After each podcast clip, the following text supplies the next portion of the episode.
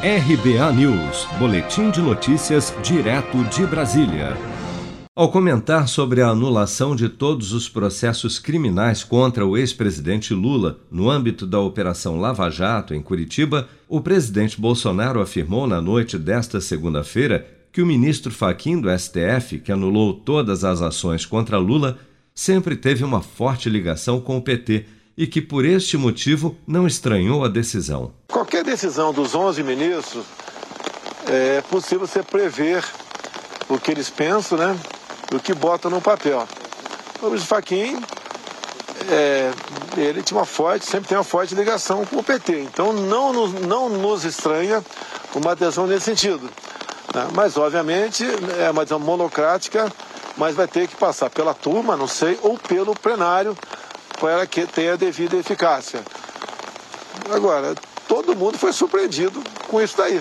Afinal de contas, as bandalheiras que esse governo fez é, estão claras perante toda a sociedade.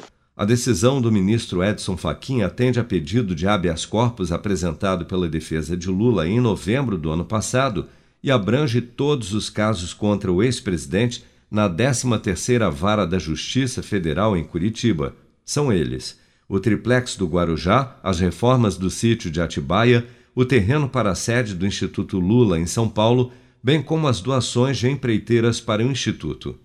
Na avaliação de Faquim, os processos contra Lula não poderiam ter sido julgados em Curitiba, já que os crimes atribuídos ao ex-presidente e investigados pela Lava Jato foram supostamente praticados em Brasília.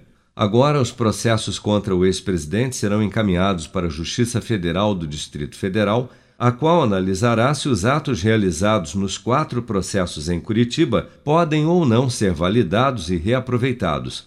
Em nota, a Procuradoria-Geral da República informou que entrará com recurso que poderá ser analisado pelo plenário do STF. Com a decisão, o ministro Faquim, que é o relator de todos os processos da Lava Jato no Supremo, também restaurou os direitos políticos de Lula, que agora fica liberado para concorrer à eleição presidencial em 2022.